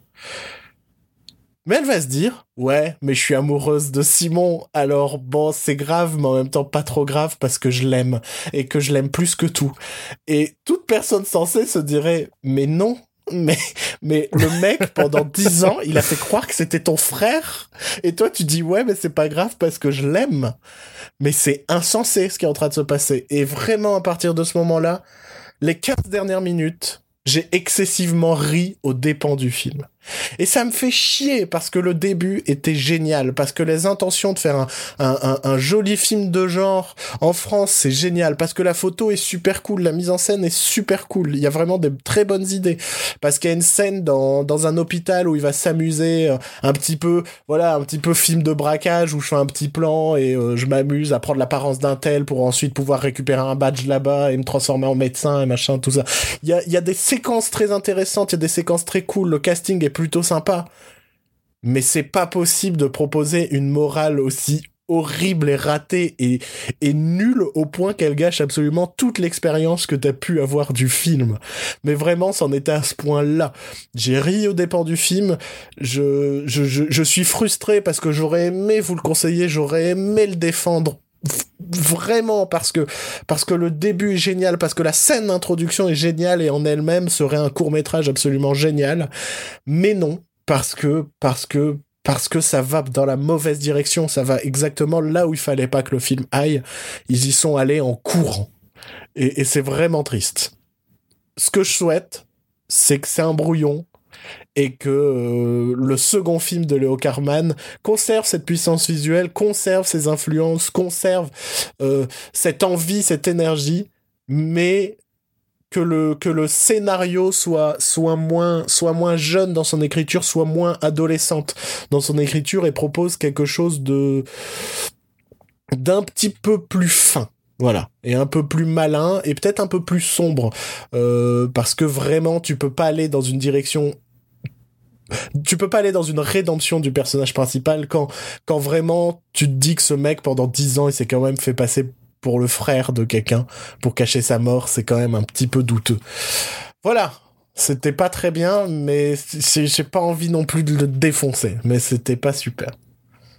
Et si vous voulez voir un bon film français, mais malheureusement, je pense qu'il est plus à l'affiche parce qu'il est sorti la première semaine de janvier. Donc je pense que maintenant c'est un peu mort. Mais sinon, j'avais bien aimé Play. C'était plutôt chouette. Euh, qui est le qui est le film d'Anthony Marciano, euh, le troisième film, je pense, d'Anthony Marciano après le sympathique les gamins et l'horrible Robin des Bois. Euh, je sais plus comment ça s'appelait, mais qui était un film de commande. Ça, je l'ai lu euh, dernièrement en interview. Play, donc c'est l'histoire de de Max joué par Max Boublil ils sont allés un petit peu loin pour, euh, pour trouver le nom du personnage, euh, qui, euh, qui, je crois, approche de, de la quarantaine et... et pour une raison qu'on ignore au début du film, décide de retourner à travers toutes ces vidéos qu'il a filmées depuis les années 90. Et c'est une sorte de, de film fan footage, puisqu'on va voir ces vidéos de famille sur plus de 20 ans. Et c'est c'est c'est drôle, c'est touchant. Si on, si on est de cette génération des années 90, il y a tellement de choses qui te parlent. Et, et c'est un, petit shot de nostalgie euh, sympathique. C'est pas parfait, mais c'est pas grave parce que ça, ça fonctionne en tant que tel. Euh, alors malheureusement, mais c'était logique, ça perd un peu de son charme visuel. Forcément, plus on va avancer dans le temps, plus on ben ça ressemble. Ouais, bon, ça va pas le cacher d'une vieille VHS des années 90 quoi donc c'est dommage. Mais euh, mais c'est vraiment c'est vraiment c'est vraiment un film super agréable. C'est un, un, un, vrai film de, de, bande de potes et de comment euh, comment tes potes évoluent et que même quand ils font les mauvais choix, ben parfois t'essayes d'être là pour eux, de les soutenir et, et de les écouter. C'est aussi un petit peu une romance. C'est aussi c'est plein de plein de jolies choses. C'est un c'est pour le coup c'est un vrai film euh, feel good qui euh, qui même s'il a pas énormément de choses à raconter, les raconte comme il le faut dans le format qu'il faut. Je pense que c'est peut-être une des utilisations les plus malines que j'ai vu euh, de, de, de, ce choix de, de fin de footage. Donc voilà, Play malheureusement, je pense qu'il est plus du tout à l'affiche euh, à ce moment-là. Mais euh, mais si vous pouvez le rattraper un jour, c'est vraiment un, un, un, joli petit film de d'après-midi, de, dimanche après-midi, on sait pas quoi faire. Regardez ça, c'est plutôt sympathique. Voilà, je redisparais. Salut, téléportation. Waouh, les effets spéciaux. Ah. alors je trouvais qu'on a été, euh, on a parlé de beaucoup de films positifs euh, euh, qui. je viens, d'en descendre deux. non mais je veux dire, on a parlé de beaucoup de films sincères euh, sur la bonté des gens et sur, sur, sur la gentillesse et l'amour, tout ça. Alors je trouve que on va finir l'épisode avec le contraire de tout ça parce qu'on a vu tous les trois Uncut Gems de, de, de des frères Safdie mm-hmm. qui est sorti sur Netflix euh, en janvier. Un film avec Adam Sandler. Un, un film avec Adam Sandler qui est peut-être le seul film, le seul bon film qu'il a fait depuis. Voilà. Non, depuis Funny People. Allez, bon, je te l'accorde si tu veux. J'allais dire Punch Drunk Love, mais... Mmh. Ah oui, donc ça veut dire que c'est son seul bon film de la décennie, quoi. mais il en fait un par décennie, c'est déjà pas si mal. Mais non, il a fait Pixel. Le souci, c'est que je sais pas si elle est sérieuse, alors j'ai un moment de gêne. je vais laisser planer le mystère alors. Prochaine fois, je t'achète un poster pixel que tu mettras dans ta chambre. Oh là là. Et on verra, je verrai ta réaction si t'es vraiment fan ou pas. Alors, Uncut James, euh, Adam Sandler joue euh, Howard Ratner, qui est un diamantaire euh, new-yorkais, qui est euh, dans les dettes jusqu'au cou euh, envers son son, son, son, son beau-frère, qui est aussi un, comment on appelle ça en français, un loan shark. Ouais, alors c'est vraiment, ça va vraiment être le souci de ce film. C'est qu'il y a plein de métiers dans ce film. Je vois ce que c'est, mais alors j'ai pas les mots en français. Hein. Aucun. Donc il lui doit beaucoup d'argent, mais en plus de ça, c'est un mec qui est accro au, au jeu et au pari. Un jour, il a, il va recevoir euh, un opale d'une valeur, d'une très grande valeur, et à partir de là, va s'enchaîner euh, des milliards de mauvaises décisions. qui font qu'une personne anxieuse comme moi a failli mourir à la fin, de la, à la fin du film. Qu'est-ce que vous en avez pensé? Bah, Je trouve que je trouve que c'est un film. Enfin, quand je le regardais, je trouvais que c'était un film qui sentait la transpiration. Et après, je me suis rendu compte que c'était la mienne. tu vois?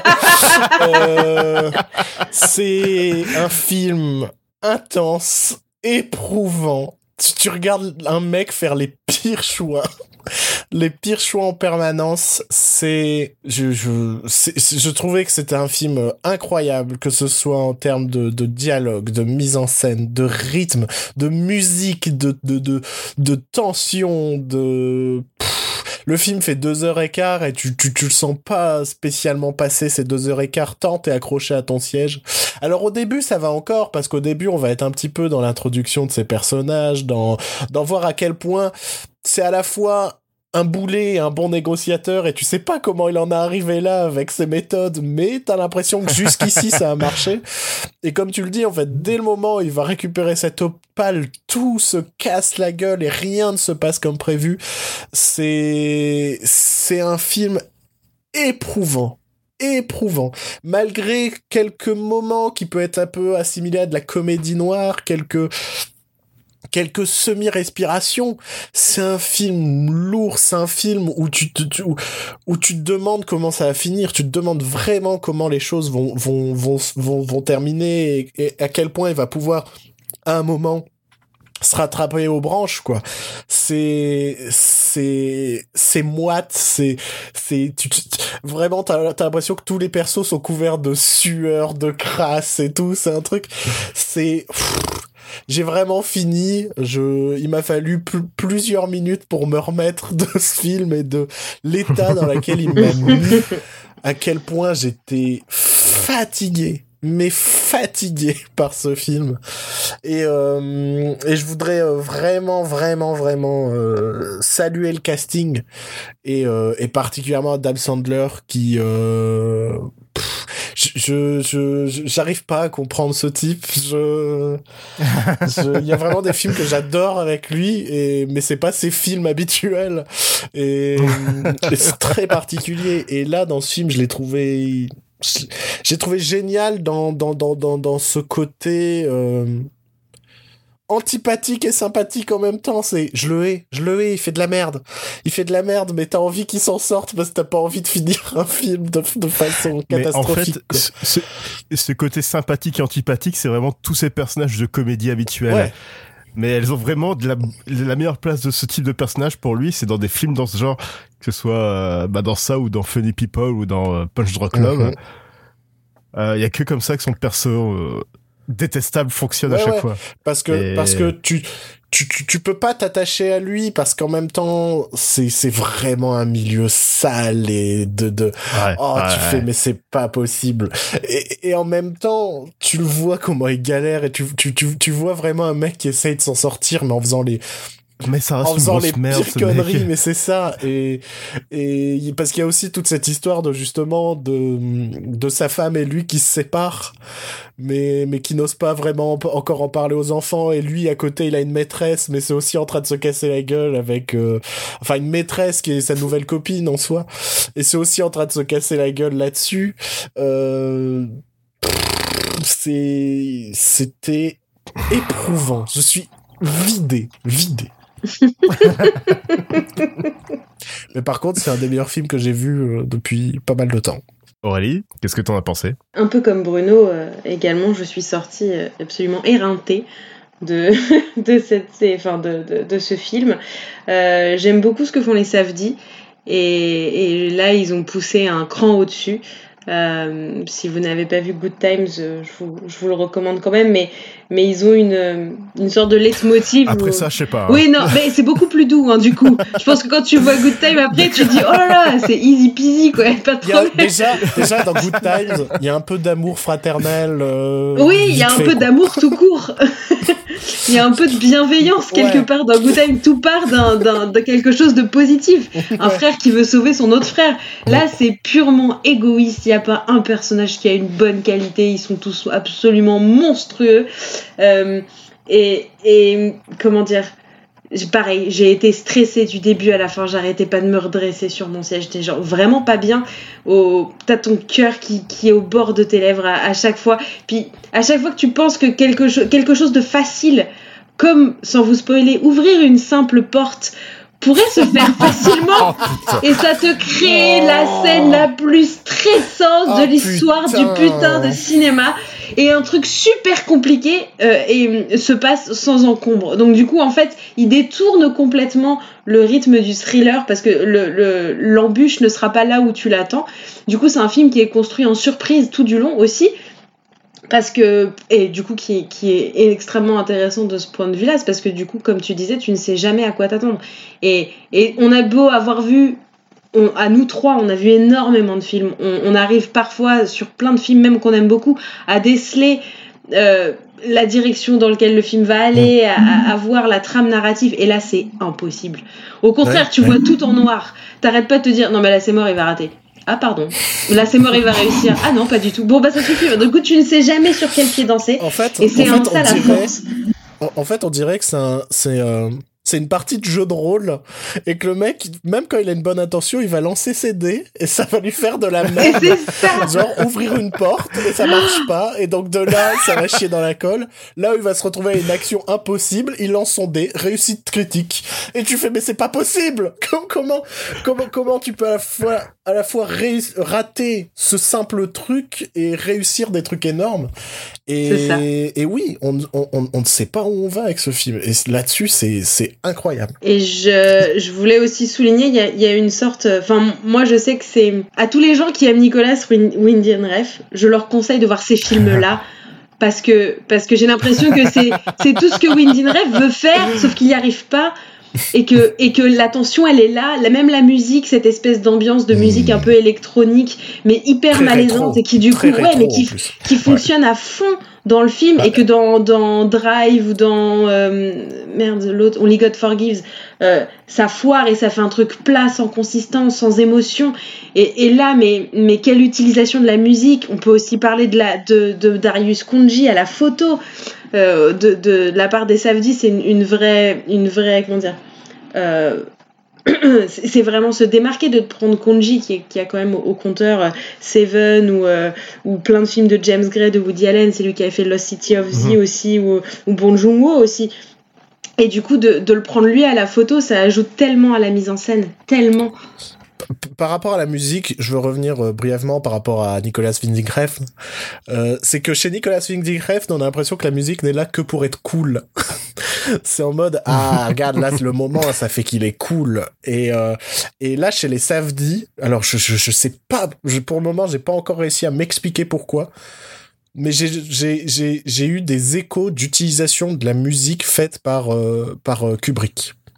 J'ai vraiment eu ce truc de la putain la, la, la, musique sert à 1000% le film comme pour comme ça comme c'est fait chez Kubrick en fait. Mm. Alors je sais pas pour je l'ai vu hier soir donc pour l'instant j'ai pas encore digéré le film et je peux pas j'arrive pas encore à mettre les mots là-dessus mais vraiment pendant le film pour une raison que j'ignore j'ai pensé à Barry Lyndon j'ai pensé à des trucs comme ça et je fais il y a aucun rapport quand tu regardes le film il y a aucun rapport mais dans l'intelligence d'utilisation de la musique je pense qu'il y a quelque chose sur lequel il va falloir que, que je réfléchisse en tout cas. Il y a un côté Carpenter aussi je trouve. Dans, ouais, dans la dans l'intro l'intro à travers, à travers le, le, diamant qui, qui t'emmène dans une coloscopie. euh, J'ai pensé à Carpenter direct. La, photo, la réalisation qui est vraiment ultra propre, très... Euh, quelque chose qui m'a beaucoup fait penser à ce que faisait Carpenter. Euh, vraiment ce cinéma des années 80 qui est beaucoup mieux représenté ici. Enfin, euh, on sent vraiment l'inspiration euh, bien utilisée ici que par exemple chez Nicolas Winding Refn. Mais ouais, non, ça, j'avais, j'ai pas vu Good Times. Je, je, je vais peut-être pas le voir tout de suite, mais euh, un jour ou l'autre peut-être. Mais moi qui déteste euh, cringer en fait devant un, que ce soit un film ou une série télé, euh, devant des décisions euh, de merde du personnage principal, parce que j'ai un côté anxieux qui ressort, euh, qui est assez présent des fois. je sais pas pourquoi je repense à l'épisode de The Office. Scott Stotts Michael Scott euh, promet à des gosses qu'il va leur payer l'université. Euh, c'est un des pires, un des pires moments que j'ai passé devant la télévision. Euh, Pour le malaise, ouais, le malaise apporté. Le, le malaise constant d'un mec qui, sait, qui fait des choix de merde. Et là, c'est pareil. Euh, c'est moins drôle quand même. c'est beaucoup moins drôle et euh, j'en avais, j'en pouvais plus. Je m'enfonçais de plus en plus dans mon fauteuil. J'en avais, c'est, c'est constant quoi. Il y a aucun moment je, je me dis qu'il va s'en sortir et euh, même si à la fin tu penses que t'as une lueur d'espoir, non c'est, c'est toujours de... ah. bah j'aurais bien voulu faire une, une petite, enfin parenthèse avec. Euh, en fait, ça m'a encore plus conforté dans l'idée que le Joker est un mauvais film. Parce que, mais non, mais parce que le, les personnages, enfin, le, fait que Adam Sandler, par exemple, ne soit pas nommé pour un Oscar me rend folle. Surtout, surtout quand on voit que Joaquin Phoenix l'est.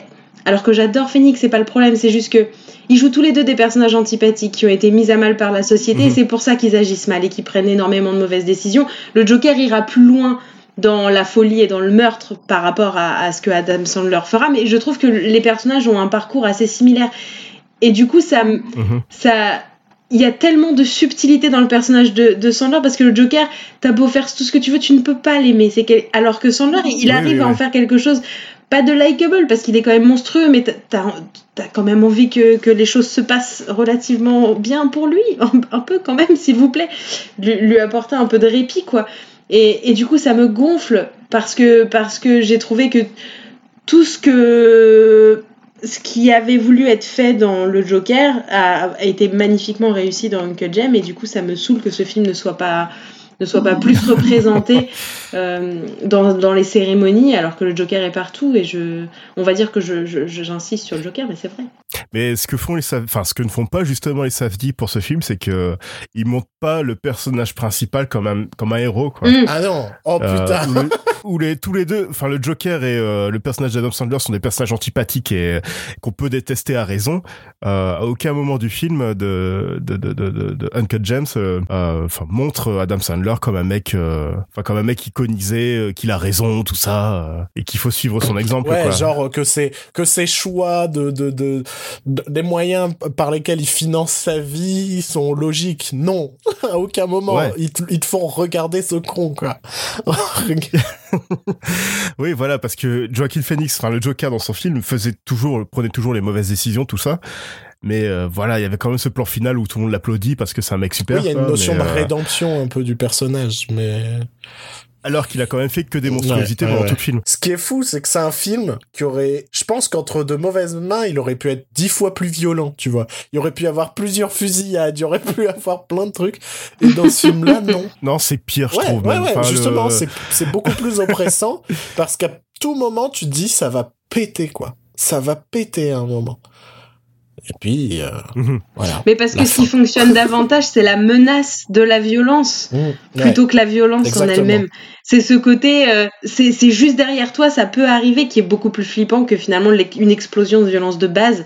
Et... Et je sais pas si vous vous êtes posé la question, peut-être que dans le film c'était logique, mais je me souviens pas. Mais par exemple, le fait qu'il cache le fait qu'il se sépare de sa femme, est-ce que c'est pas plutôt un moyen de protection envers Arnaud, son beau-frère? Parce que je pense que jusqu'ici, jusqu'ici, il pouvait pas être très violent avec lui parce que c'est un membre de la famille en soi. Oui, ouais, ouais, ouais. Et pour moi, je l'ai plus vu parce que les gosses, on voit qu'au final, il, il en a pas tant d'intérêt que ça. Euh, les couilles de tout. Donc je pense, donc je pense vraiment que c'est euh, que c'est juste euh, un truc purement égoïste de si je suis plus de la famille, il va pouvoir me défoncer comme il veut, tu vois que là, là pour le moment, il pouvait pas être trop violent parce qu'il est de la famille, ils vont forcément se revoir dans des repas, dans des tout ça. Bah jusqu'à la fin, tu penses que ça, ça, peut être ça et en fait que tu vois que la vraie violence de Arnaud, c'est pas lui. Non, ouais. C'est ouais, ces sbires qui euh, sont, c'est de gars, monstrueux, c'est de là je suis en train de penser à tout ce qui se passe dans ce film. Alors, il y a des, j'ai vu des critiques qui m'ont absolument énervé. En mode, oui, c'est pas vraiment un thriller parce qu'il se passe pas grand chose et tout. Je suis, mais vous avez pas vu le film que moi. C'est pas possible. c'est pas possible. C'est un fucking thriller.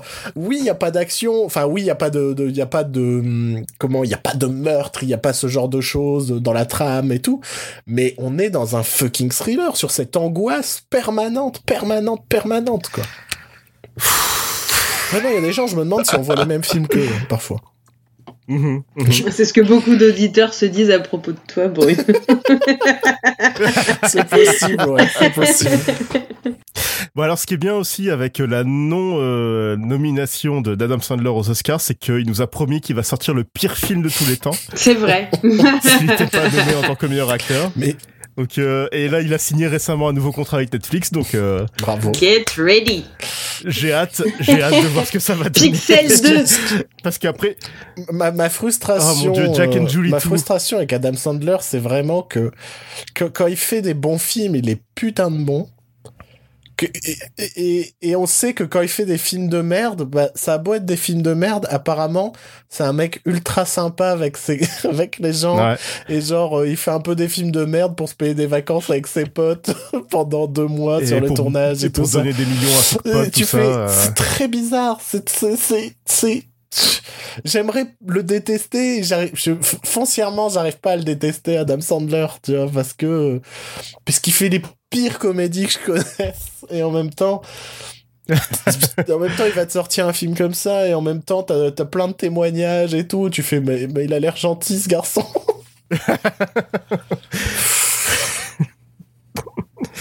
Ouais, le cas d'Assembler c'est incompréhensible pour moi aussi hein, c'est parce que euh, là, euh, c'est vraiment le sa figure publique que je déteste, enfin Mhm. le- ces films que je déteste et euh, et la personne apparemment qui est vraiment très bien, enfin comme tu dis, euh, c'est Ouais. alors qu'on a tellement l'habitude d'avoir le Oui, c'est- contraire. hein, en fait, c'est un peu l'anti-Tom Cruise.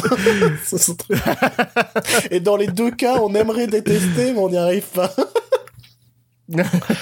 mais, mais ouais, Uncut Gems, quelque chose. Alors s'il y a un film, enfin regardez d'abord Uncut Gems et regardez après les films qu'on a conseillés parce que vous pouvez Oh, pas. alors, oui terminer, et non, euh, parce que je pense qu'il faut pas euh, genre enchaîner Uncut Gems et euh, l'adieu, tu vois. Là, euh, c'est trop d'émotions. Je conseillerais un Little Women, moi Jojo Rabbit Mm. après ça quoi limite. Mm, mm. Si vous voulez donner un avis euh, pour notre prochain épisode, euh, on a ouvert un salon euh, exprès euh, sur notre Discord qui s'appelle le courrier des lecteurs, où on annoncera à chaque fois euh, quand l'enregistrement de l'épisode sera aura lieu et vous, vous, pourrez euh, envoyer toutes vos questions, vos avis, vos critiques, et aussi si vous voulez voir des sujets euh, abordés euh, dans notre émission. Donc le Discord, vous pouvez le retrouver sur éteindelalumière.com slash Discord. Sinon, vous pouvez nous envoyer par Twitter aussi hein, des petits des petits messages, tout ça, sur Instagram et sur Facebook, même si c'est Facebook. On- même nous, on n'y est plus trop trop. hein. Ouais, non, Facebook, c'est juste plus possible. Euh, Est-ce que vous avez euh, un mot, un mot pour la fin, euh, quelque chose à dire, à annoncer Sex Education saison 2, c'était bien. Et le final de The Good Place aussi. Et le final de Bojack Horseman aussi. Moi, j'ai failli, j'ai enfin emprunté en DVD About Time et je vais le regarder ce week-end. Oui Et elle va détester. La foule est en délire. Eh bien, on va se retrouver là une prochaine fois dans une semaine ou deux. On sait pas comment on va essayer. On va reprendre notre rythme euh, habituel des deux semaines. hein. C'est ce qu'on avait dit. Donc, en attendant, comme je disais, Facebook, Twitter, euh, Discord et Instagram. Euh, bon, bah, je vais finir euh, l'épisode sur, euh, allez, sur la chanson du Wildfire. Il y aura deux personnes qui auront la référence. Whitefire Salut! Bye. Whitefire